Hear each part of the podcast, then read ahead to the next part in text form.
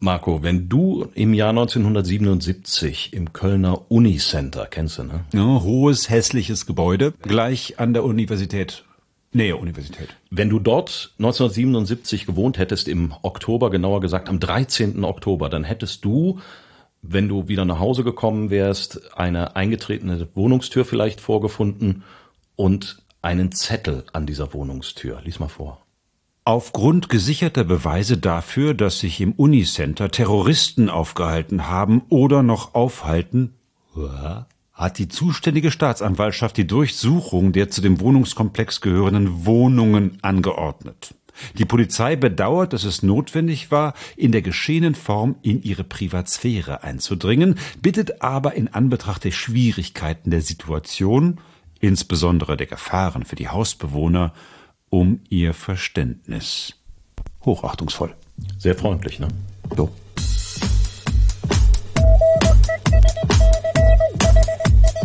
Die Geschichtsmacher. Von den Autorinnen und Autoren des Zeitzeichens.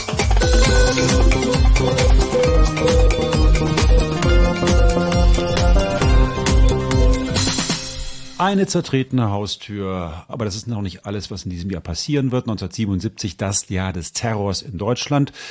Willkommen bei Die Geschichtsmacher. Mit Marco Rössler. Und Martin Herzog, der ja das Buch geschrieben hat über die GSG 9 und die hat jenen Zettel hinterlassen an der Haustür. Das heißt, wahrscheinlich hat es die Nachhut gemacht, den ich, wenn ich den Wohnungsbewohner in diesem hässlichen Unicenter 1977, der war damals noch relativ neu, 71, 72 gebaut. Ja, ja, das war brandneu eigentlich alles. Mhm. So eine hässliche 70er Jahre Betonsünde. Wenn ich darin gewohnt hätte, dann hätte ich diesen Zettel gefunden. Hintergrund, wir sind im Terrorjahr 1977. Bis dahin hat die GSG 9, wie wir von Martin gelernt haben, nichts anderes getan, als den ganzen Tag geübt. Aber in diesem Jahr wird es ernst werden. Ja, das ist das Jahr des deutschen Herbstes und der Tag, an dem dieser Zettel an diversen Wohnungen im Unicenter hing war der 13. Oktober 1977 und der ist äh, markiert als der Beginn der heißen Phase im deutschen Herbst. Ähm, an diesem Tag ist das Unicenter einmal von oben nach unten und von unten nach oben durchsucht worden, eben von der GSG 9 und von vielen, vielen hundert anderen Polizisten und Kriminalbeamten. Und wer es kennt, weiß, es ist riesig. Äh, riesig, über 900 Wohneinheiten, 600 hat man an dem Tag wohl durchsucht, auf der Suche nach Hans-Martin Schleier. Der war fünf Wochen zuvor entführt worden. Der Arbeitgeberpräsident. Der Arbeitgeberpräsident nicht besonders beliebt in weiten Teilen der deutschen Bevölkerung, zumindest bei denen, die sich als links bezeichnet haben. Der ist äh, am 5. September entführt worden und fünf Wochen später hatte man immer noch keine Spur. Die BRD war im Ausnahmezustand, muss man sich vorstellen. Polizeikontrollen mit Maschinenpistolen an allen möglichen Ausfallstraßen, Fahndungsplakate an jedem Briefkasten, Panzerwagen vor dem Bundeskanzleramt in Bonn, tausende Kriminalbeamten auf der Suche eben nach den RAF-Terroristen und äh, Hans-Martin Schleier. Also das war wirklich eine Atmosphäre, die unglaublich intensiv war. Und in dieser Atmosphäre kam nun der Befehl, das Unicenter in Köln zu durchsuchen. Wir werden aber heute nicht am Unicenter in Köln bleiben, sondern der Weg wird uns in die Wüste Somalias führen, nach Mogadischu.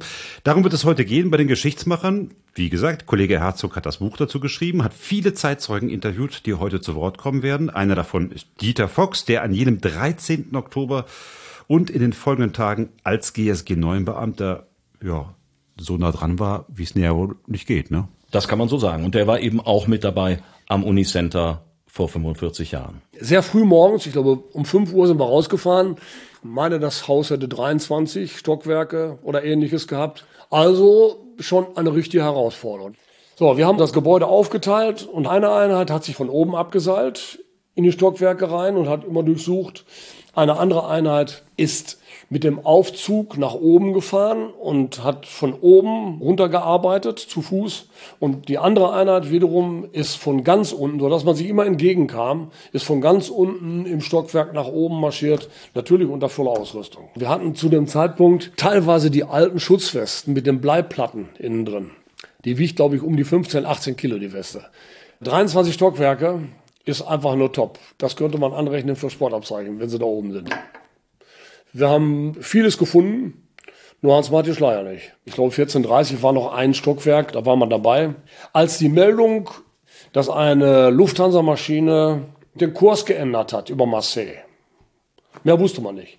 Da war noch nichts von Entführung und da war noch nichts von Geiselnahme. Die hat nur einen Kurs geändert. Man wusste überhaupt keine Einzelheiten. Aber was waren die Einzelheiten? Ja, die Einzelheiten waren, dass es sich bei dieser Maschine um eine äh, Boeing 737 der Lufthansa handelte mit dem Namen Landshut, äh, mittlerweile legendär, mit insgesamt 91 Menschen an Bord. Das waren 82 hauptsächlich Urlauber, dann waren an Bord fünf Besatzungsmitglieder und wie sich dann später erst herausstellte, vier Terroristen der PFLP, der Popular Front for the Liberation of Palestine, also der Volksbefreiungsfront Palästinas. So, das hat sich in den nächsten Tagen aber erst herausgestellt, wer das genau gewesen ist. Und äh, ja, die haben auf dem Weg von Mallorca nach Frankfurt das Flugzeug gekapert und umgeleitet, zunächst nach Rom und dort sind dann am Abend äh, überhaupt erstmal die Forderungen bekannt geworden. Es gibt ein äh, entsprechendes Schreiben. Das habe ich auch hier, da kannst du mal vielleicht einen Auszug lesen, Marco. Das Leben der Passagiere und der Besatzung und das Leben von Dr. Hans-Martin Schleyer hängen davon ab, dass sie die folgenden Forderungen erfüllen. Freilassung der folgenden Genossen der RAF aus westdeutschen Gefängnissen: Andreas Bader, Gudrun Enslin, Jan-Karl Raspe, Verena Becker, Werner Hoppe, Karl-Heinz Delvaux, Hanna Krabbe, Bernd Rösner, Ingrid Schubert, Irmgard Möller, Günter Sonnenberg. Jede Person soll 100.000 D-Mark mitbekommen. Die Zahlung von 15 Millionen US-Dollar gemäß beigefügten Anweisungen. Vereinbaren Sie mit einem der folgenden Länder die Aufnahme der Genossen die freigelassen wurden. Demokratische Republik Vietnam, Republik Somalia, Demokratische Volksrepublik Jemen. Jeder Verzögerungs- und Täuschungsversuch ihrerseits bedeutet den augenblicklichen Ablauf des Ultimatums und die Exekution von Hans-Martin Schleyer, den Passagieren und der Besatzung des Flugzeuges. 13. Oktober 1977, Organisation für den Kampf gegen den Weltimperialismus. Wow, klingt völlig unbekannt. Richtig, soweit ich weiß, ist diese Organisation auch weder vorher noch nachher wirklich in Erscheinung getreten. Das war ein Kommando, was zur PFLP gehörte, also zu dieser palästinensischen Befreiungsfront. Das klingt alles so ein bisschen wie bei das Leben des Brian, palästinensische Befreiungsfront, äh, Kampf gegen den Weltimperialismus. Wie hängt das zusammen mit RAF-Terroristen in Deutschland? Ja, also wieso fordern Palästinenser die Befreiung von RAF-Terroristen? Ja, das ist ähm, das ist eine gute Frage. Äh, wir haben da in der ersten Folge über die GSG 9 in München schon mal drüber gesprochen. Es gab enge Verbindungen der RAF zu den palästinensischen Terroristen. Die RAF-Mitglieder sind in palästinensischen Ausbildungslagern ausgebildet worden, Anfang der 70er Jahre. Also Andreas Bader, Ulrike Meinhoff, die waren da alle in palästinensischen Ausbildungslagern. Und damals gab es so eine Art äh, ja, Terroristen terroristische Internationale, wo Terrororganisationen sich gegenseitig geholfen haben. Und äh, hier haben wir es sozusagen mit einer Art äh, ja, Auftragsarbeit der PFLP für die RAF zu tun. So, jetzt ist dieses Flugzeug irgendwie unterwegs. Man weiß sofort wohin. Ja, es ist umgeleitet nach Rom. Das war so die erste Information, die man hatte. Und dort sind sie auch gelandet und äh, standen dann erstmal da. Und als dieses Bekennerschreiben bekannt geworden ist mit den Forderungen, da war dann Dieter Fox mit einem GSG 9 Kommando dann bereits auch schon auf dem Weg nach Rom. Wir haben sofort im Hochhaus abgebrochen. So, dann sind wir in Alarmfahrt von Köln nach St. Augustin gedonnert. Nachmittags 15 Uhr, 16 Uhr. In St. Augustin sind derweil drei Pumas Pumas sind die damaligen großen Transporthubschrauber gewesen. Die standen schon bereit und wir haben sofort aus den Bullis raus unsere Klamotten, gar nicht erst auf die Stuben, sondern gleich hochgegangen Richtung Köln-Bonn. In Köln-Bonn stand eine Boeing 707, die stand schon bereit und da waren auch schon einige Leute drin, unter anderem einige BKA-Leute, einige vom Innenministerium, einige vom Beraterstab, soweit ich weiß. Ich habe die gar nicht mehr alle so realisiert, weil wir mit uns beschäftigt waren. So, und jetzt sind die alle zusammen in der Maschine und fliegen erstmal nach Rom. Genau, die nehmen jetzt die Verfolgung auf, weil natürlich jetzt äh, der Krisenstab der Bundesregierung auch äh, in einer prekären Lage ist. Bisher ging es immer nur, nur in Anführungsstrichen, um die Befreiung von Hans-Martin Schleier, den Arbeitgeberpräsidenten, im Austausch gegen eben die RAF-Gefangenen in Stammheim. Und jetzt geht es auf einmal um 87 Menschen, um Touristen, die mit dieser ganzen Geschichte natürlich nichts zu tun haben. Touristen, die einfach nur aus dem Urlaub nach Hause wollen. Die waren auf Malle. Die waren auf Malle, genau, richtig. Und die wollten nach Hause und jetzt sind sie eben Gefangene und Teil eines ziemlich bösen Spieles, weil eben ihr Leben gegen das Leben äh, von einer Handvoll RAF-Leute gesetzt wird. Nun war ja bei Hans-Martin Schleier relativ früh klar, dass sich die Bundesregierung nicht wird erpressen lassen. Es war klar, man würde nicht auf irgendwelche Forderungen eingehen, sondern man spielte irgendwie auf Zeit. Hat sich dann mit der Entführung der Landshut irgendwas geändert? Grundsätzlich erstmal nichts von Seiten des Krisenstabes, aber natürlich war jetzt die Frage, spielt man immer noch die harte Nummer, denn es geht jetzt eben um 88 Menschenleben. Und so seltsam sich das anhört, für die Familie von Hans-Martin Schleier war es letztendlich so etwas, ja, wie ein Hoffnungsschimmer. Ich habe mich mit Jörg Schleier unterhalten, das ist der jüngste der drei Schleier-Söhne. Der war damals Student und der hat mir Folgendes gesagt. Man muss es aus der Situation der Familie sehen.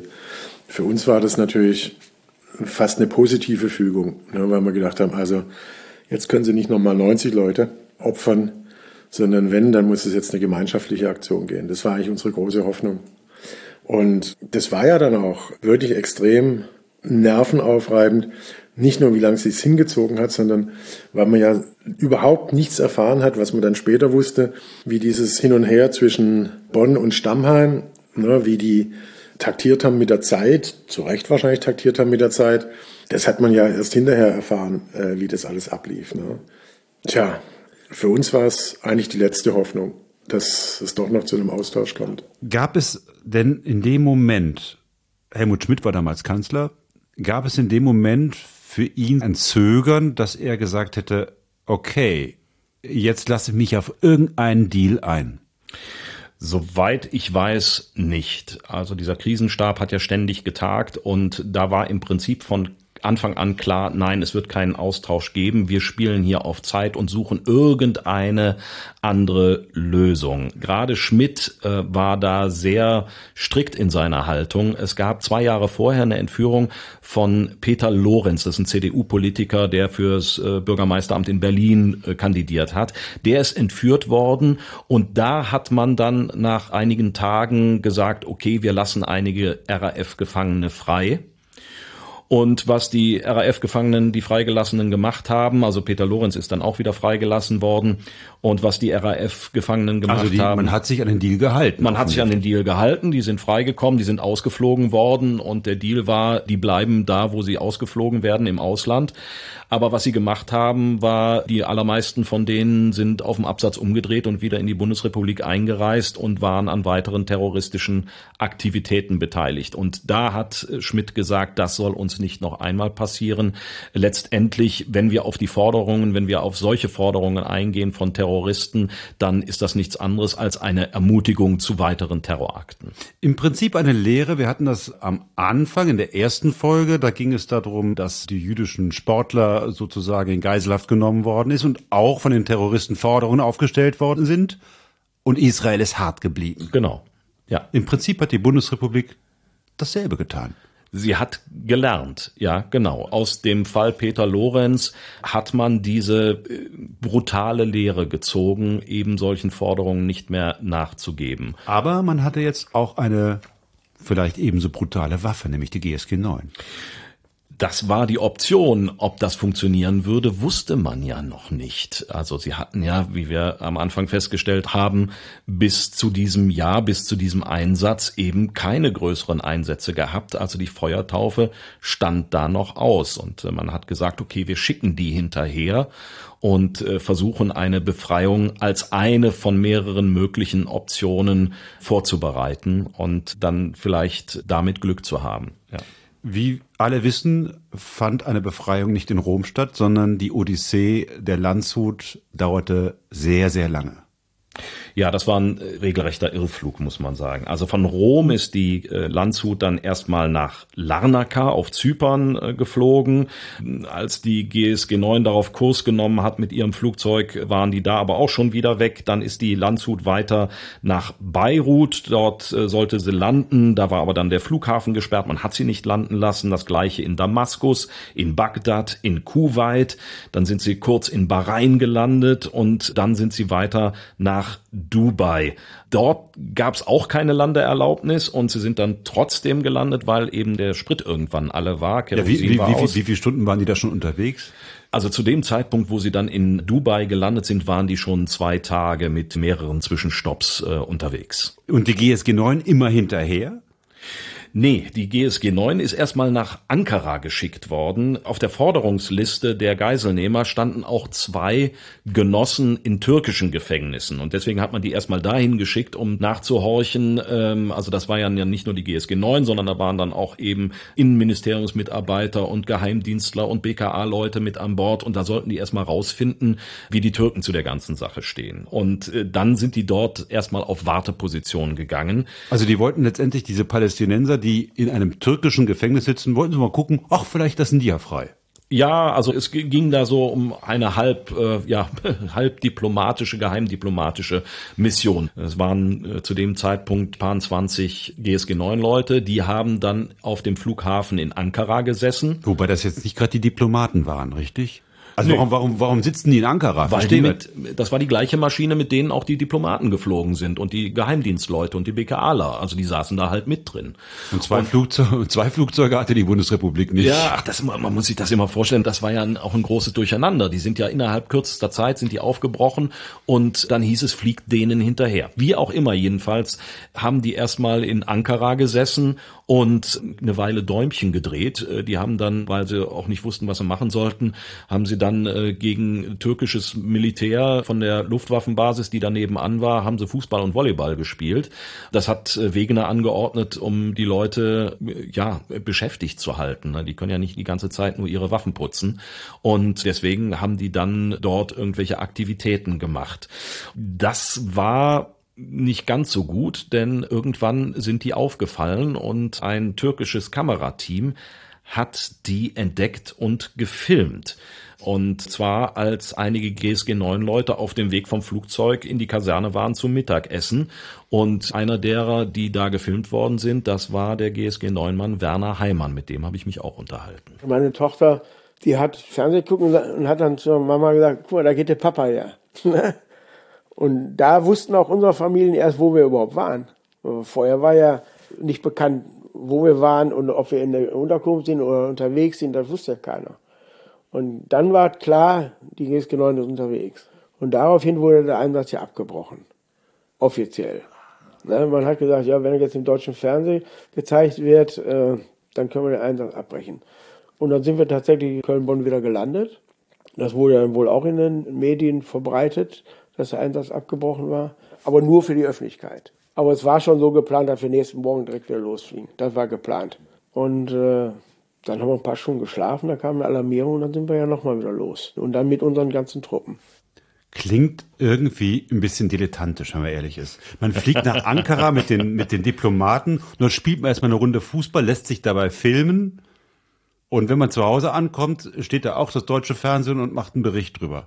Ja. Das ist schon ein bisschen Panne. Also das erste, ja, gebe ich dir recht, da waren die wohl offensichtlich sehr unbesorgt. Beim zweiten Mal, da wollte man, dass die Presse das mitbekommt. Es sollte klar werden, die sind wieder zurück. Einsatz abgebrochen.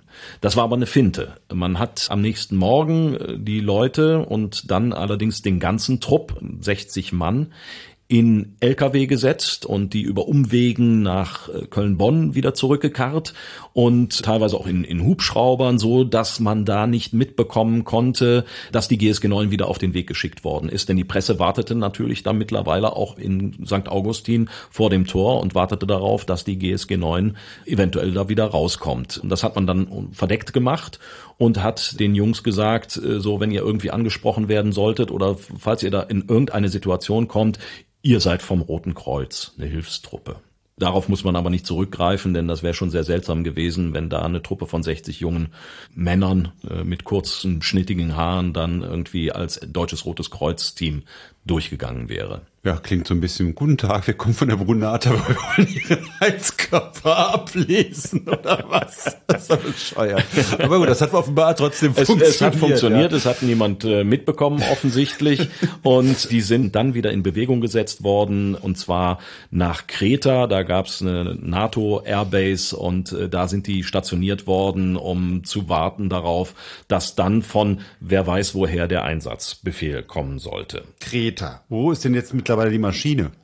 Ja, die Maschine ist äh, immer noch in, in Dubai und da war mittlerweile auch ein Vorauskommando der GSG 9, weil aus Ankara sind nicht alle nach Hause geflogen, sondern Wegener. Paar haben noch Fußball gespielt. nee, also äh, Fußball hatten sie dann, glaube ich, genug gespielt. Aber Wegener hatte gesagt, okay, der Rest der Mannschaft fliegt nach Hause, aber ich, also Kommandeur Wegener, mein Adjutant und Dieter Fox, die drei, wir nehmen einen kleinen Jet, der mittlerweile auch in Ankara angekommen war, der war wohl vom BND, ein kleiner Business Jet. Und wir fliegen der Landshut trotzdem hinterher, um so ein bisschen Aufklärung zu betreiben und zu gucken, wo gehen die hin und eventuell da schon mal Sachen vorbereiten zu können. Und die waren auch dann jetzt in Dubai und auch in Dubai war Hans-Jürgen Wischnewski. Der sagt dir noch was? Ben Wisch. Richtig. Der Feuerwehrmann der sozialliberalen Koalition, der ja immer der Ausputzer war im Nahen Osten vor allen Dingen. Und äh, der war also mittlerweile auch angekommen mit seiner Entourage aus BKA-Leuten, Lufthansa-Mitarbeitern, Geheimdienstlern und äh, hatte auch einen Koffer voll Geld mit dabei, um dann eventuell Zahlungen leisten zu können, falls es denn gebraucht wurde. Wie ja. lang war jetzt diese Maschine mit den Leuten da schon unterwegs? Wir schreiben den wievielten? Wir schreiben den Abend des 15. Oktober. Das heißt, dann trifft sich sozusagen alles in Dubai. Die Entführung der Landshut war am 13. Oktober nachmittags und die waren aber natürlich ja schon im, im Unicenter zugange, da den ganzen Tag seit morgens 5 Uhr früh. Also die hatten schon äh, ordentlich was hinter sich. So, das heißt irgendwie für ihn zweieinhalb Tage, Erstürmung eines Hochhauses, äh, danach Zwischenlandung in Ankara, dann Fußballspielen gegen die Kollegen und Weiterflug nach Dubai. Genau. Und weil das Ganze so ein, so ein Hin und Her war und die im Prinzip auch nicht aus ihrer Maschine rauskamen, außer eben mal zum Fußballspielen, gab es da auch nicht so richtig Möglichkeiten, sich mal zu waschen oder auch nur frisch zu machen. Und das hatte dann nach zweieinhalb Tagen natürlich auch eine gewisse olfaktorische Auswirkungen, aber so nett äh, beschreibt es der Dieter Fox nicht. Wir haben gestunken wie die Paviane. Das muss man also ganz klar sagen. Zwar Oktober, aber es war relativ warm noch. Für unsere Bereitschaftszeit haben wir zwei Paar Socken mitgehabt, drei T-Shirts, eine andere Hose, eine Jacke vielleicht noch und das war's dann. Der Rest war dienstlich. Aber selbst dienstliche Sachen haben wir nicht mehr gehabt, weil wir in Zivil losgeflogen sind. Da half auch kein Deo und auch kein Parfüm oder sonst irgendwas, was aus irgendwelchen Bordtoiletten war und sich mit eingerieben hat. Also es ging nicht. Also ich sag mal, mit drei T-Shirts, mit zweiter Hose und ein zweites Paar Socken mache ich vier Wochen Urlaub. ja, die haben auch tatsächlich dann versucht, das so zwischendurch mal zu waschen in den Bordtoiletten. Das ging auch. Das Problem ist, das Zeug ist nicht mehr trocken geworden. In der Maschine war die äh, Klimaanlage an und dann mussten die dann eben in ihre klammen Klamotten wieder reinschlüpfen. Also alles war nicht schön, aber man muss sich jetzt vorstellen, die Leute, die in der Landshut saßen, haben da, glaube ich, ein viel größeres Problem als Dieter Fox in dem Moment. Denn ich glaube, auch die hygienischen Mittel auf einem Langstreckenflugzeug ist ja nicht mal ein Langstrecken, auf einem Kurzstreckenflugzeug, Mittelstreckenflugzeug, Mittelstreckenflugzeug von, mhm. ja, sind wahrscheinlich begrenzt. Ja, also das war natürlich äh, im Vergleich katastrophal, was in der Landshut vor sich ging. Also die hygienischen Verhältnisse waren in der Tat eine einzige Katastrophe. Die Geiseln durften erst gar nicht auf die Toilette. Dann sind sie in Gruppen hingeführt worden und nach einem Tag waren die Toiletten alle komplett verstopft, weil da wohl auch Leute aus Angst spitze Gegenstände und was sie so an sich hatten, teilweise auch ihre Reisepässe zerrissen und dort versucht haben runterzuspülen. Und wer eine Toilette an Bord eines Flugzeuges kennt, der weiß, das ist nur so ein kleines Loch und äh, das ist binnen kürzester Zeit verstopft. Und äh, ja, genau, ja, oder eben auch nicht. Und in ihrer Not haben die Leute dann in ihren Sitzen, die konnten ja nicht aufstehen, man konnte sich nicht bewegen. Und die Leute haben dann in ihrer Not einfach äh, unter sich gelassen und in den Sitz gepinkelt, weil es anders halt nicht ging. Und dann sind wir jetzt in Dubai, da steht die Landshut in der Hitze in der Wüste. Trotz Klimaanlage ist es da heiß, stickig in der Maschine. Dazu kommt natürlich dann die extrem belastende Situation der Geiselnahme selbst, dauernde Schikanen der Entführer, der Anführer, der sich Captain Mahmoud nennen ließ, der hat immer wieder mit äh, Erschießungen gedroht, hat die Leute angebrüllt und das ist natürlich extrem belastend gewesen. Nun ist die Maschine nicht in Dubai geblieben, sondern es ging weiter. Genau, von Dubai aus ging es mit der Landshut nach Oman. Da wollten sie runter, durften aber wieder nicht. Und dann sind sie nach Aden geflogen im Jemen. Und dort war dann der erste Höhepunkt dieses Dramas. Dort ist dann der Kapitän Schumann, der Pilot, erschossen worden von Captain Mahmoud. Gab es da Anführer. einen Anlass zu oder? Ja, es war so, dass die in Aden gelandet sind, obwohl auch da gesagt wurde, ihr dürft nicht landen. Es gab äh, keine Landeerlaubnis und in Aden hat man dann sogar noch auf die Landebahn, um zu verhindern, dass die darunter gehen, Panzerwagen gestellt, so dass die Landebahn komplett blockiert war und deshalb ist die Maschine daneben gelandet, neben der Landebahn auf einem nicht geteerten Rollweg. Das hat der Schumann entschieden. Äh, das hat der Schumann entschieden. Gelandet äh, hat es tatsächlich der Co-Pilot der Jürgen Vitor. Und äh, das ist ein ziemlicher Stunt gewesen, die äh, Maschine da so wirklich im wahrsten Sinne des Wortes in den Sand zu setzen. Die mussten landen, weil kein Sprit mehr oder? Ja, da war nichts mehr zu wollen, genau. Der, der Tank war mal wieder leer. Da ist in Dubai wohl auch nicht komplett aufgetankt worden. Und die hatten noch für ein paar Minuten Sprit, also es ging nicht anders und es ist irgendwie gut gegangen. Aber für Sandboden ist so ein Fahrwerk nicht vorgesehen. Also war die Frage, ist das noch in Ordnung? Also musste Schumann raus. Er hat dann den Anführer der Terroristen überredet, dass er da unten checken gehen muss und sich das Fahrwerk angucken muss, um zu schauen, ob es überhaupt irgendwie weitergehen kann, wenn sie denn wieder starten wollten. Und dann kam er nicht wieder. Lange Zeit war er weg. Weiß man warum? Das ist bis heute die große Frage. Es wird viel darüber spekuliert. Hat es Kontakt zu Sicherheitskräften am Boden gegeben? Hat Schumann also mit denen gesprochen? Hat er vielleicht Informationen gegeben? Hat man ihn vielleicht festgehalten? Wollte er fliehen? Hat sich dann aber anders überlegt und ist wieder zurückgekommen? Bis heute ist das alles völlig unklar. Jedenfalls kam er dann nach einer Weile doch zurück ins Flugzeug, wurde vom Captain Mahmoud angebrüllt. Dann musste er sich im Mittelgang des Flugzeuges zwischen die Passagiere hinknien und wurde dann von Mahmoud vor den Augen der Passagiere erschossen. Und dann wurde Co-Pilot Jürgen Vitor gezwungen, das Flugzeug wieder zu starten und von da aus sind sie dann nach Mogadischu geflogen. Da kamen dann ein paar Stunden später auch Wischnewski, Wegener und Dieter Fox an. Wegener und Wischnewski gleich zu Gesprächen. Wischnewski gleich zu dem Siad Barre, zum Staatspräsidenten, hat ihm Lage erklärt und Siad Barre sagte, geht mal davon aus, das machen wir alles selbst. Das macht ihr nicht. Und äh, da, sagt Wischnewski, äh, wir haben ausgebildete Leute, wir haben eine Spezialeinheit dafür, die kann das. Ne? Das machen wir, wir kennen das selbst. Dann hat er Wegener geholt und dann sagt er, wie machen Sie das denn? Ja, da, da könnt ihr euch angucken. Und dann haben die vorgeführt, wie sie eine Maschine stürmen wollen, so wie sie es noch nie gemacht haben. Das war das erste Mal, dass sie überhaupt sowas gemacht haben. Da kamen Leitern, das waren eine Holzleiter und zwei Eisenleitern, äh, aber so kaputt, Sprossen zerrostet und, und was weiß ich alles. Einer fiel runter und kriegten die Türen nicht auf und es war ein Drama. Und sagt wegen, na komm, wir zeigen euch das mal an der 707.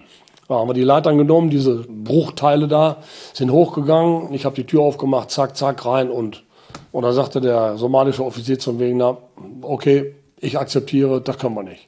In der Zwischenzeit sind aber die Geiseln quasi zum Tode verurteilt worden und sind also mit dem Bordalkohol sind sie übergossen worden, damit sie besser brennen. Das waren natürlich dramatische Szenen, die sich da an Bord äh, abgespielt haben und dann lief das. Äh, aber man muss sagen, von außen weiß das niemand, oder?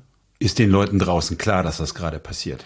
Nein, das natürlich nicht mit dem Alkohol, dass es den Menschen da drin hundselend gehen musste, das war natürlich klar, aber letztendlich ist das eine Röhre. Und äh, wenn man da keine Informationen hat, die da nach außen dringen, dann weiß man das nicht. Das ist erst später bekannt geworden, aber was es gab, war ein sehr dramatischer Appell kurz vor Ablauf des Ultimatums von der Chefstewardess an Bord, Gabi Dillmann hieß die, die hat kurz vor Ablauf des äh, Ultimatums einen sehr dramatischen Appell per Funk in die Welt gesendet. Vielleicht magst du den auch nochmal vorlesen, Marco. Das ist ein, äh, ein Funkspruch gewesen. Das ist ein Funkspruch gewesen, genau. Gut.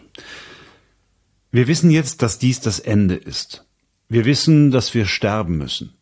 Es wird sehr schwer für uns sein, aber wir werden so tapfer wie möglich sterben.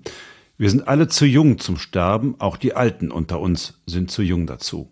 Wir hoffen nur eins, dass es schnell geht, dass wir nicht allzu große Schmerzen haben werden. Aber vielleicht ist es besser zu sterben, als in einer Welt zu leben, in der Menschenleben so wenig zählen. In einer Welt, wo so etwas möglich ist, in der es wichtiger ist, neun Menschen im Gefängnis zu halten, als 91 Menschen das Leben zu retten.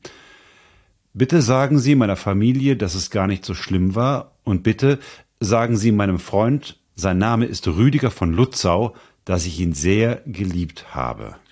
Ja, und wie es der böse Zufall so wollte, saß eben genau der Rüdiger von Lutzau als Co-Pilot in Wischnewskis Maschine. Der ist auch in Mogadischu gewesen und der hat diesen Funkspruch mitgehört und ihn mitnotiert. Und äh, ja, der brauchte anschließend erstmal einige Beruhigungspillen. Der ist dann vom Cockpit nach hinten gewankt und ist da zusammengebrochen.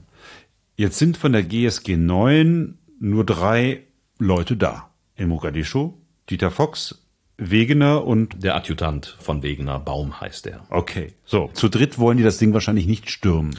Genau, die Maschine mit dem Rest der GSG 9, die war ja in Kreta stationiert die Tage zuvor und die musste herangeführt werden. Die waren mittlerweile wieder gestartet, waren auf dem Weg nach Djibouti und sind dann nach Mogadischu umdirigiert worden. Aber die brauchten halt noch ein paar Stunden, bis sie da waren. Und äh, das hieß, irgendwie musste dieses Ultimatum verlängert werden. Irgendwie mussten sie Zeit schinden. Das heißt, man hat irgendwas versprochen.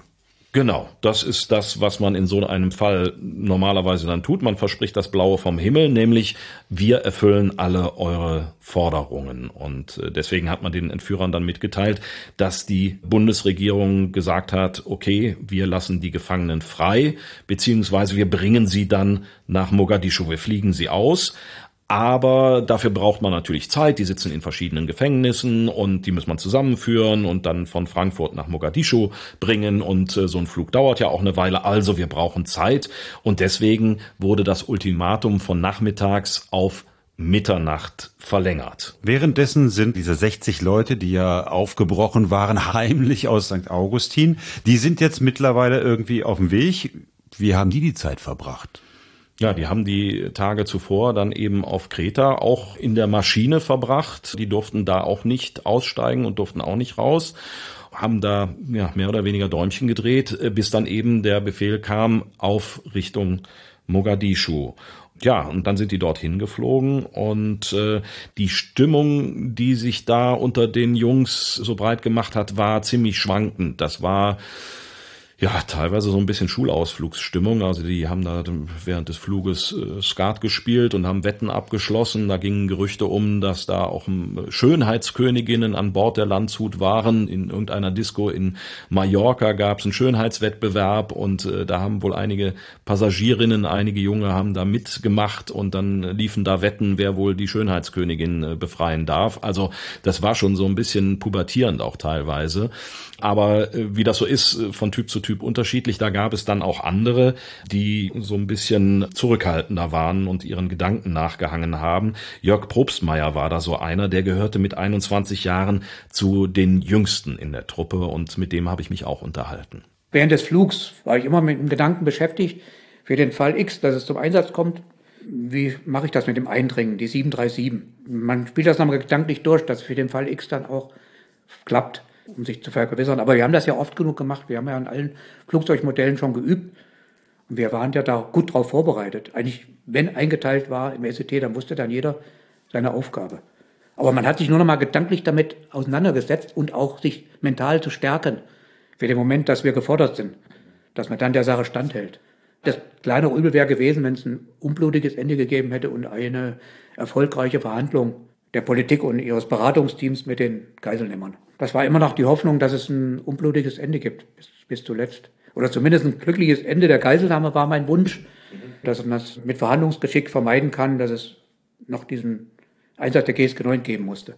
Obwohl das ja letztendlich für unser Image, für unseren Ruf gut war, dass es zum Einsatz gekommen ist. Zwei Herzen schlugen in der Brust, so hat man das Gefühl. Ich meine, vorher war, ja. haben wir lange darüber gesprochen, dass sie eigentlich darauf hinfieberten, endlich mal zum Einsatz zu kommen. Mhm. Jetzt ist es soweit und der erzählt mir, ja, wäre besser gewesen, wenn nicht. Oder äh, ja, klar, ja. Komische also, Stimmung. Es ist eine, eine komische seltsame Stimmung. Stimmung, aber es ist eine seltsame Stimmung, ja. Aber natürlich ist es auch so. Also das sagen einem aber auch alle GSG 9 Leute. Ja, natürlich wünscht man sich eigentlich nicht, dass irgendwie so etwas passiert, wo man einen Einsatz wie den von der GSG 9 braucht. Aber auf der anderen Seite möchte man natürlich schon ausprobieren. Wenn du da jahrelang trainierst, und machst und tust und äh, kommst nie zum Einsatz, dann will man natürlich irgendwann zeigen, was man kann. Also diese zwei Herzen in einer Brust schlagen eigentlich bei allen GSG 9 Leuten, mit denen ich gesprochen habe. Dann kommen die irgendwann in Mogadischu an. Ja. Wie viele Tage sind wir jetzt schon unterwegs mit der Landshut? Da sind wir, haben wir den Tag fünf fast hinter uns. Wir sind am 17. Oktober, 13. ist das losgegangen. Wir sind jetzt am 17. Oktober abends. Und da sind die dann am frühen Abend gelandet, so 19.30 Uhr um den Dreh, kurz vor Sonnenuntergang. Und dann ging's an die Vorbereitungen. Die GSG 9-Führung hat dann eingeteilt, in welcher Funktion die jeweils eingesetzt werden, in welchen Teams. An der Maschine selbst waren 30 Mann von den 60. Also das heißt, an jeder der sechs Flugzeugtüren war ein Spezialeinsatztrupp, A5 Mann und der Rest äh, war als Unterstützungseinheit drumherum gruppiert. Also das waren dann die Scharfschützen, die Funktechniker, Abhörspezialisten, Sanitätstrupp und Reserveleute. Und äh, Jörg Probstmeier, der wurde dem sogenannten Präzisionsschützentrupp zugeteilt. Also er war einer von acht Scharfschützen, die die Aktion dann von außen absichern sollten. Ja, ein bisschen enttäuscht, aber die jüngeren Kollegen, die waren alle in dem Präzisionsschützenteam. Und dazu zählte ich ja auch. Man ist vielleicht ein bisschen in der Eitelkeit verletzt, aber auch damit musste man leben. Also ich war ja in einer komfortablen Situation, doppelten Sinne, dass meinem Leben kein Ende gesetzt werden konnte. Die Wahrscheinlichkeit war gering, dass wir von einer Kugel getroffen werden und unser Leben aushauchen. Aber wenn man schon dabei ist, man hat dafür geübt, dann will man natürlich auch dafür Sorge tragen, dass Menschen gerettet werden können, Menschenleben gerettet wird und man setzt sein eigenes Leben als Faustpfand ein. Etwa zwei Stunden vor Einsatzbeginn haben wir uns angenähert, verdeckt, in der Sanddünen und waren dann so gut 200 Meter entfernt von der Maschine. Wir konnten ja nur das Cockpit sehen und da waren es auch äh, meistens nur der Co-Pilot und die beiden männlichen Geiselnehmer. Und die beiden weiblichen Geiselnehmerinnen, die konnten wir, so wie die Passagiere, gar nicht sehen, weil die Flugzeugfenster, die waren abgedunkelt, die waren gegen Einsicht geschützt. 200 Meter sind keine Entfernung. Wir haben ja beim Schießen damals bis auf 400 Meter waren diese Standortschießanlagen, da konnten wir bis auf 400 Meter schießen. Nur in der Zeitung stand ja dann auch, dass man fünf Markstück treffen auf 400 Meter. Also das war schon eher auch ein bisschen Glückssache. Aber eine Untertasse wäre kein Problem gewesen. Ja, also so lagen die dann da im Sand, 200 äh, Meter von der Landshut entfernt. Und er ist ein bisschen beleidigt. Eigentlich wäre er lieber an ja, der Tür ja. gewesen. Ja, ja, natürlich. Also, ähm, also irgendwie man hat das Gefühl, der Kerl weiß nicht, was er will. Also äh, äh, äh, auf der einen Seite, ich hoffe, dass das irgendwie gelöst wird. Auf der anderen Seite haben sie sich alle darauf vorbereitet und gefreut, dass es endlich mal losgeht. Und dann ist man sozusagen nicht mit an der Tür dabei, sondern nur hinten und ist wieder beleidigt. es ist doch eine seltsame Truppe manchmal. Ein Wechselbad der Gefühle. Naja, muss man sich vorstellen, der war 21 Jahre alt, auch noch wirklich sehr, sehr jung. Die Truppe insgesamt war ja sehr jung, die meisten waren unter 30.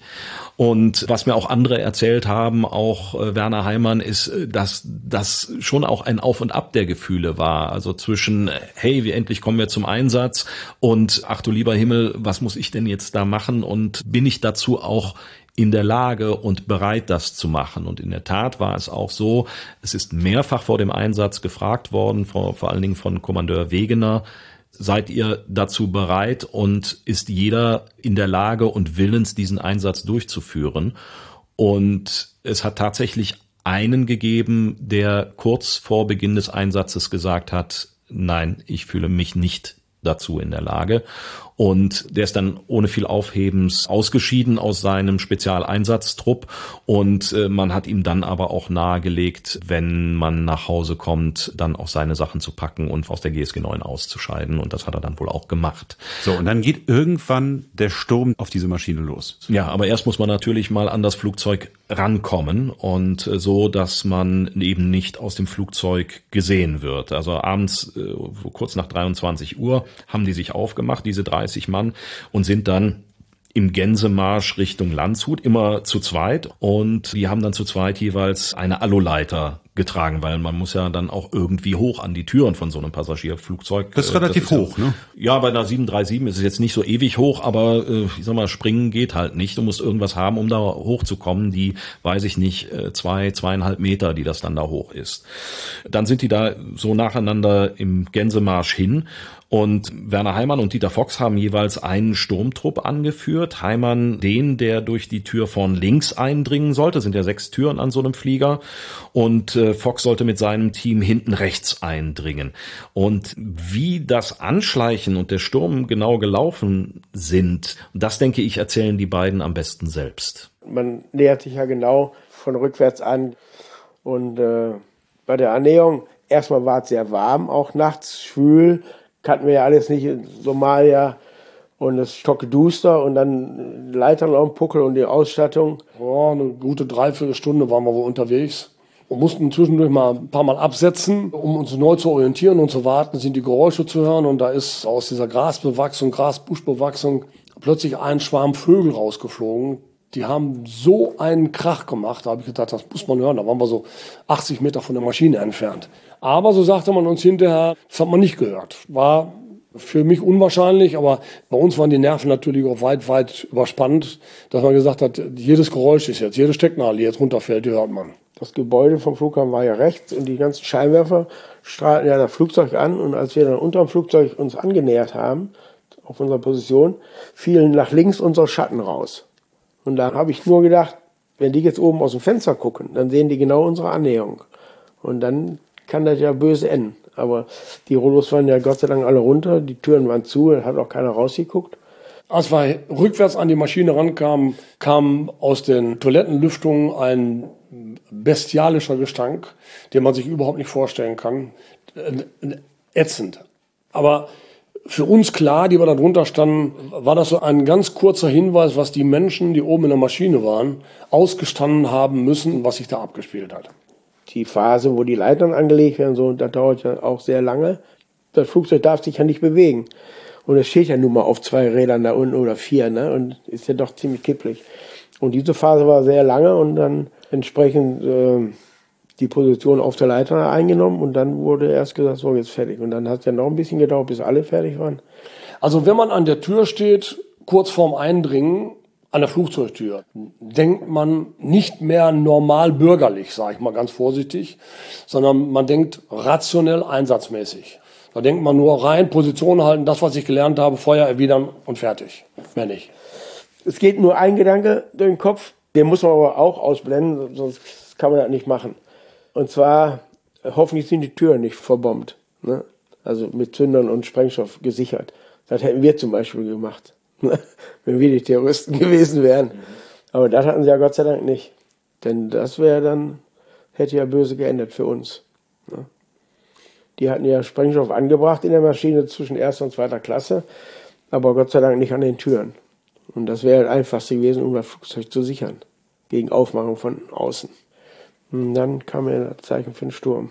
Also der erste Mann steht oben, der macht die Tür auf und der zweite geht dann als erster rein und dann der Truppführer. Und, und der die Tür aufmacht, in meinem Fall war das so, der hat die Tür so aufgerissen, der ist mit von der Leiter geflogen. ja, da kann nur froh sein, dass das kein Jumbo war ne, und auf sechs Meter Höhe abgestürzt ist. Ne. Der ist unten auf die Erde und war aber sofort wieder oben. Die Türen wurden aufgemacht, die Trupps sind eingedrungen in die Maschine haben gerufen, mein Rufer, ich bin hinten rechts reingegangen in die Maschine, mein Rufer, Köpfe runter, wo sind die Schweine? Das ist ein Ruf gewesen deswegen, weil ich den Leuten sagen wollte, Zum einen nimmt die Köpfe runter, wenn geschossen wird. Und zum anderen können wir besser sehen, was sich vorne abspielt. Und die haben auch wirklich funktioniert. Die Leute, die haben trotz ihrer Lethargie und trotz ihrer, ihres elenden Daseins, haben die alle die Köpfe so gut es ging runtergenommen und wir konnten sauber nach vorne gucken. Dann kriegt jeder Trupp kriegt seine Abschnitte, seine Feuergrenzen, so dass man sich nicht gegenseitig ins Gehege kommt und die einen Kameraden erschießt. Es, es wurden also, es ging gleich die Meldungen immer an, an Wegner, erster Terrorist ausgeschaltet, zweiter, dritter und dann. Das ging alle unheimlich schnell. Also man hat ja auch gar keine Zeit, da groß drüber nachzudenken, sondern man handelt und, und äh, das geht also blitzschnell. Und dann nimmt man noch wahr, da lag eine Pistole noch und so. Und dann wurde er auch schon evakuiert. Ja, und dann ging das eigentlich sehr schnell. Die ganze Geschichte hat gedauert etwa eine Minute und dann war Ruhe in der Maschine. Dann waren zwei männliche Terroristen. Einer war sofort tot, eine weibliche sofort tot. Der zweite männliche ist in der Flughafen, auf dem Transport in die Flughafenhalle verstorben. Ja, und die einzige, die Andraves, war schwerst verletzt, aber hat überlebt. Während der letzten Phasen des Feuerkampfes haben wir schon die ersten Passagiere hinten rausgezogen und evakuiert. Und nachdem wir gesagt haben, so raus jetzt aus der Maschine, dann haben die relativ schnell aber lethargisch, animalisch reagiert. Die haben mit sich machen lassen, nur weg aus der Maschine. Einige sind leider runtergefallen, die konnten wir gar nicht festhalten, die wollten einfach nur raus. Das Ganze hat dann gedauert vier Minuten, bis diese Aktion mehr oder weniger beendet war. Und dann gab es einen mittlerweile recht berühmten Anruf von Hans-Jürgen Wischnewski nach Bonn, wo er Kanzler Schmidt dann am Telefon gesagt hat, die Arbeit ist erledigt. Und außer ein paar Schrammen war keine Geisel ernsthaft verletzt. Nur ein Polizeibeamter war von einer Kugel getroffen, aber eben nicht lebensgefährlich. Helmut Schmidt, so heißt es, wäre, wenn das Ganze schiefgegangen wäre, zurückgetreten. So ist es, genau. Er hatte den Brief schon formuliert, sein Rücktrittsschreiben lag fertig in der Schublade und wäre die Aktion schiefgegangen, dann wäre er am nächsten Tag zurückgetreten. Er muss großes Vertrauen in diese GSG 9 gehabt haben. Ja, er hatte nicht mehr allzu viele Alternativen und musste da, glaube ich, auch äh, Vertrauen reinsetzen. Und was auf jeden Fall sicher war, ist, äh, dass er anschließend extrem erleichtert war. Also der ist ja nun nicht wirklich für große Gefühlsausbrüche bekannt gewesen, Helmut Schmidt. Aber äh, nach dem Telefonat hat er wohl seine Sekretärin umarmt und ist dann nach nebenan gegangen, weil ihm die Tränen gekommen sind. Helmut Schmidt als Kanzler gerettet. Die GSG 9 äh, hat die Geiseln ohne große Verluste befreit, ein Verletzter und natürlich die toten Terroristen. Ja. Was machen die jetzt? Feiern die mit den Schönheitsköniginnen oder was passiert? ja, also die ganze Geschichte war nach wenigen Minuten vorbei und dann sind natürlich die befreiten Geiseln dann erstmal in Sicherheit gebracht worden ins Flughafenterminal und dann haben die GSG 9 Leute ihre Sachen zusammengesammelt und sind äh, in ihr Flugzeug wieder zurückgekehrt. Und bis die sich so richtig freuen konnten, das hat einen Augenblick gedauert gedauert? Die Euphorie kam erst nachher, als wir wieder alles abgelegt hatten, in unserem Flugzeug waren. Und die Euphorie wurde dann wieder gedämpft, weil wir gehört haben, dass ein Kamerad von uns äh, angeschossen wurde. Und da war ja noch nicht klar, was mit dem passiert ist. Wir haben ja eigene Sanitäter mitgehabt und alles, die haben sich darum gekümmert. Und als wir in unserer Maschine waren, kam zuerst Wischnewski rein, klatschnass geschwitzt und sagte, Jungs, habt ihr was für mich zu trinken? Ich revanchiere mich auch in Bonn. Ne? Und äh, dann kam ein Sanitäter rein und hat den Werner Losert äh, am Arm gehabt und hat ihn reingeführt. Der konnte also selber gehen, hat hier eine weiße Halskrause gehabt.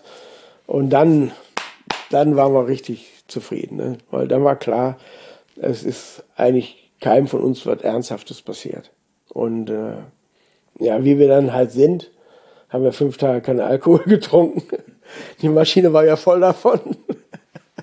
haben wir erstmal minimiert, das Zeug. Und dann haben wir eine Flasche Sekt genommen, haben Werner lose den Mund aufgemacht, Sekt reingeschüttet. Hier lief nichts raus, aber kann nicht so schlimm sein. ja, der wurde dann aber versorgt, der hat sich dann hinten hingelegt, den Sanitäter betreut und so. Aber dann war bei uns richtig die Stimmung richtig gelöst, als wir äh, wussten, dass nichts passiert ist. Und, und dann hieß es ja auch, den Geiseln ist nichts passiert, eine Stewardess verletzt und so. Ja, und dann war, das war ja dann ein Erfolg wo wir gesagt haben, jawohl, jetzt haben wir doch bewiesen, was wir die vier Jahre trainiert haben oder fünf fast. Da war richtig gute Stimmung. Ja. So, das klingt nach alles super, alles gut gelaufen, wunderbar, alle froh, Happy End und der Jüngste heiratet die Schönheitskönigin. Ja, so hätte es sein können, aber so war es dann doch nicht ganz. Am nächsten Morgen in Deutschland ist das natürlich dann bekannt geworden, lief äh, durch die Nachrichten. Es gab eine Riesenerleichterung und Freude auch in, in der Bevölkerung. Die Zeitungen haben Sonderausgaben gedruckt. Tagesschau hat berichtet, dass die Autofahrer sich an den Ampeln die neuesten Nachrichten zugerufen haben. Und äh, alles war, ja, Friede, Freude, Eierkuchen, aber nur ein paar Stunden lang. Denn dann wurde bekannt, dass sich in Stammheim Gudrun Enzlin, Andreas Bader und Jan-Karl Raspe noch in der gleichen Nacht selbst getötet hatten. Also die Leute, wegen denen die RAF das alles veranstaltet hat. Äh, alles muss man ja sagen, es war ja nicht nur die Landshut entführt. Arbeitgeberpräsident Hans-Martin Schleier der ja vorher schon entführt worden ist, mhm. weit, weit vorher. Ich weiß ja. gar nicht, wie, wie viele Wochen war der? Äh, Fünf Wochen vorher. Das heißt, dessen Entführung geht das in die sechste Woche und es ist irgendwie klar, wenn die sich jetzt umgebracht haben, das geht nicht gut für den aus. Und genau das war die Gewissheit für seine Familie, die natürlich zu Hause gesessen hat in Stuttgart und das alles mit verfolgt hat. Also wir haben wirklich nur darauf gewartet, dass jetzt die Nachricht kommt. Und meine Mutter selbst war auch wie paralysiert da gesessen und war auch schwer ansprechbar dann, weil sie natürlich, wie wir auch, glaube ich, wussten, dass das damit auch das, das Todesurteil für meinen Vater war. Und das hat sich ja dann am, am Abend bestätigt. Ja, so hat es mir Jörg Schleier erzählt. Wie alt war der, als sein Vater entführt worden ist? 21 war er damals. Okay. Und äh, du hast ihn aber getroffen. Heute ist er ähm 69 muss der jetzt mittlerweile sein. Okay. Äh, lebt in Berlin und ja, das ist natürlich äh, sein, sein Lebensthema und er hat dann in der in der Folge dann auch äh, Kontakt zu einigen GSG 9 Leuten aufgenommen und ist mittlerweile mit Dieter Fox befreundet. Ich habe gesagt, wenn ihr die Maschine nicht gestürmt hätte, könnte mein Vater noch leben. Und er hat gesagt, ja, ich weiß, was du meinst. Der Erfolg der GSG 9, was mich für die Menschen, die in der Maschine waren, nicht, dass wir uns da falsch verstehen, wirklich extrem freut. Das habe ich auch dem Dieter Fox damals gesagt. Der wusste auch, wie ich es meine. Also, aber es war natürlich trotz allem gleichzeitig das Todesurteil für meinen Vater.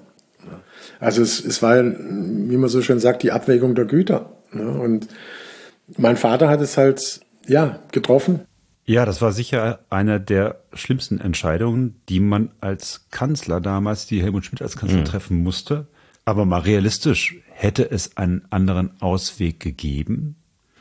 Ja, wenn man denn äh, diese Entscheidung einmal getroffen hat, so wie es eben Schmidt und der Krisenstab getan hat, dass wir uns nicht weiter erpressen lassen als Staat. Und wenn diese Entscheidung Was ja auch logisch ist, klingt. Ja, äh, das ist sehr, sehr unmenschlich. Es ist halt eine, eine Entscheidung, die im wahrsten Sinne, im klassischen Sinne nur tragisch ausgehen kann, die nur falsch sein kann. Egal für welche Option du dich entscheidest, es muss falsch sein und man kommt nicht gut aus der Nummer raus. Ja, hat was von einer griechischen Tragödie. Eine griechische Tragödie mit Helden. Denn die Helden von Mogadischu, das ist so ein feststehender Ausdruck mhm. und jeder weiß, ah, die GSG 9 ist gemeint. Ja, innerhalb kürzester Zeit wurde aus dem Trainingsweltmeister, so hatten wir das in der letzten Folge ja beschrieben, aus dem Trainingsweltmeister GSG 9 wurden die Helden von Mogadischu und Welt bekannt. Und bei ihrer Rückkehr am nächsten Tag sind sie auch dann entsprechend empfangen worden, wobei denen das gar nicht so recht war. Denn äh, als die da in Köln-Bonn angekommen sind am nächsten Tag, da lag dann ein roter Teppich, äh, Musikchor hat aufgespielt, die Goldfasanen des BGS, also die hohen Weinträger und Ordensträger des Bundesgrenzschutzes, die warteten da, Innenminister Mayhofer, ein riesiger Pressepulk, Live-Kameras. Und egal mit wem man da spricht von der GSG 9, von den Leuten, die dabei gewesen sind, das war denen eigentlich alles eher peinlich, auch äh, dem jungen Jörg Probstmeier. Das war eigentlich die größte Herausforderung des Einsatzes, weil wir waren darauf gar nicht vorbereitet. Ja, dann bin ich auch einer der ersten runter hier, ein bisschen zögerlich und schüchtern, weil das wollte ich nicht. Ja, wir wollten ja in Bescheidenheit unseren Erfolg feiern, in, intern. Und hier große feierliche Empfänge Da haben wir nie viel geübt. Ne? Es stand das Musikchor da, es war ein Minister da, es wurde die Nationalhymne gespielt, die für mich äh, sehr erhebend war. In dem Augenblick muss ich ganz ehrlich sagen, äh, dass für uns paar Hansels, die wir da unten waren, die Nationalhymne gespielt wird, ist schon was Schönes. Aber das hat alles gedauert. Da war natürlich auch Presse da, man wurde befragt. Wir haben das gemacht, was wir jahrelang geübt hatten. Wir haben das gezeigt, was wir geübt hatten. Wir haben uns nicht als Helden gefühlt, sondern einfach nur als Polizeibeamte, die das gezeigt haben, wofür sie jahrelang trainiert hatten. Wir waren nicht mehr die Übungsweltmeister, sondern haben unsere Selbstberechtigung erlangt. Und äh, irgendwelche äh, Defiliermärsche und so haben wir nicht erwartet. Also das war kein Stolz in dem Sinne. Das war eher so ein notwendiges Übel. Naja, und dann war natürlich auf der Autobahn, die Autobahn war vollgesehen mit Menschen. Sowas habe ich noch nie gesehen. Ich erinnere mich noch, als wir an Troisdorf vorbeifuhren, da standen Leute auf den Hochhäusern, auf den Dächern und haben zugewunken. Das alles haben wir natürlich nicht erwartet. Wir haben dann so ein bisschen rausgewunken, sicherlich, aber wir waren eigentlich froh, dass wir in der Kaserne waren, unser Glas Bier trinken konnten, kaputt waren, unsere Frauen und Kinder in den Arm nehmen konnten, dann nach Hause und dann in die Badewanne und einfach nur schlafen. So, frisch geduscht, frisch gebadet, geht es in die Zukunft der GSG 9. Hier brechen wir heute die Geschichtsmacher ab. Weiter geht es aber in deinem Buch, Martin. Ja, denn die Geschichte der GSG 9 ist zu dem Zeitpunkt ja mal gerade fünf Jahre alt und jetzt feiern sie in diesem Jahr ihr 50-jähriges Jubiläum. Also da gab es dann noch ein paar Seiten zu füllen über die Geschichte der GSG 9. Wie viele Seiten hat dein Buch? Äh, 450 und noch so ein bisschen Anhang, also so rund 480 äh, Seiten. Und führt dann die Geschichte weiter bis heute. Bis heute. heute. Bis, ja. bis jetzt gerade. Genau, bis, also bis, bis gestern, weil bis, es ja in, in Druck gegangen dann irgendwann. Ne? Aber okay. GSG 9, ein deutscher Mythos. Wer also wissen will, wie es mit der GSG 9 weitergeht, welche Triumphe, welche Schlappen, welche Tiefen, welche Höhen dieser Polizeieinheit noch erleben musste, und zwar bis heute, greift zu diesem Buch und kauft es oder schreibt uns unter www.diegeschichtsmacher.de unter der Voraussetzung, dass ihr uns unterstützt. Nämlich mit einer Steady-Mitgliedschaft, unter der Adresse, die der Kollege Rössler da gerade genannt hat, www.diegeschichtsmacher.de. Dankeschön. Dort findet ihr die Informationen, die ihr braucht, um für entweder fünf oder zehn Euro im Monat Mitglied zu werden bei Steady, damit wir diesen wunderbaren Podcast auch in Zukunft weitermachen können. Und ihr dieses wunderbare Buch von Martin Herzog, GSG 9, ein deutscher Mythos, gewinnen könnt. Und bei uns geht es weiter in 14 Tagen.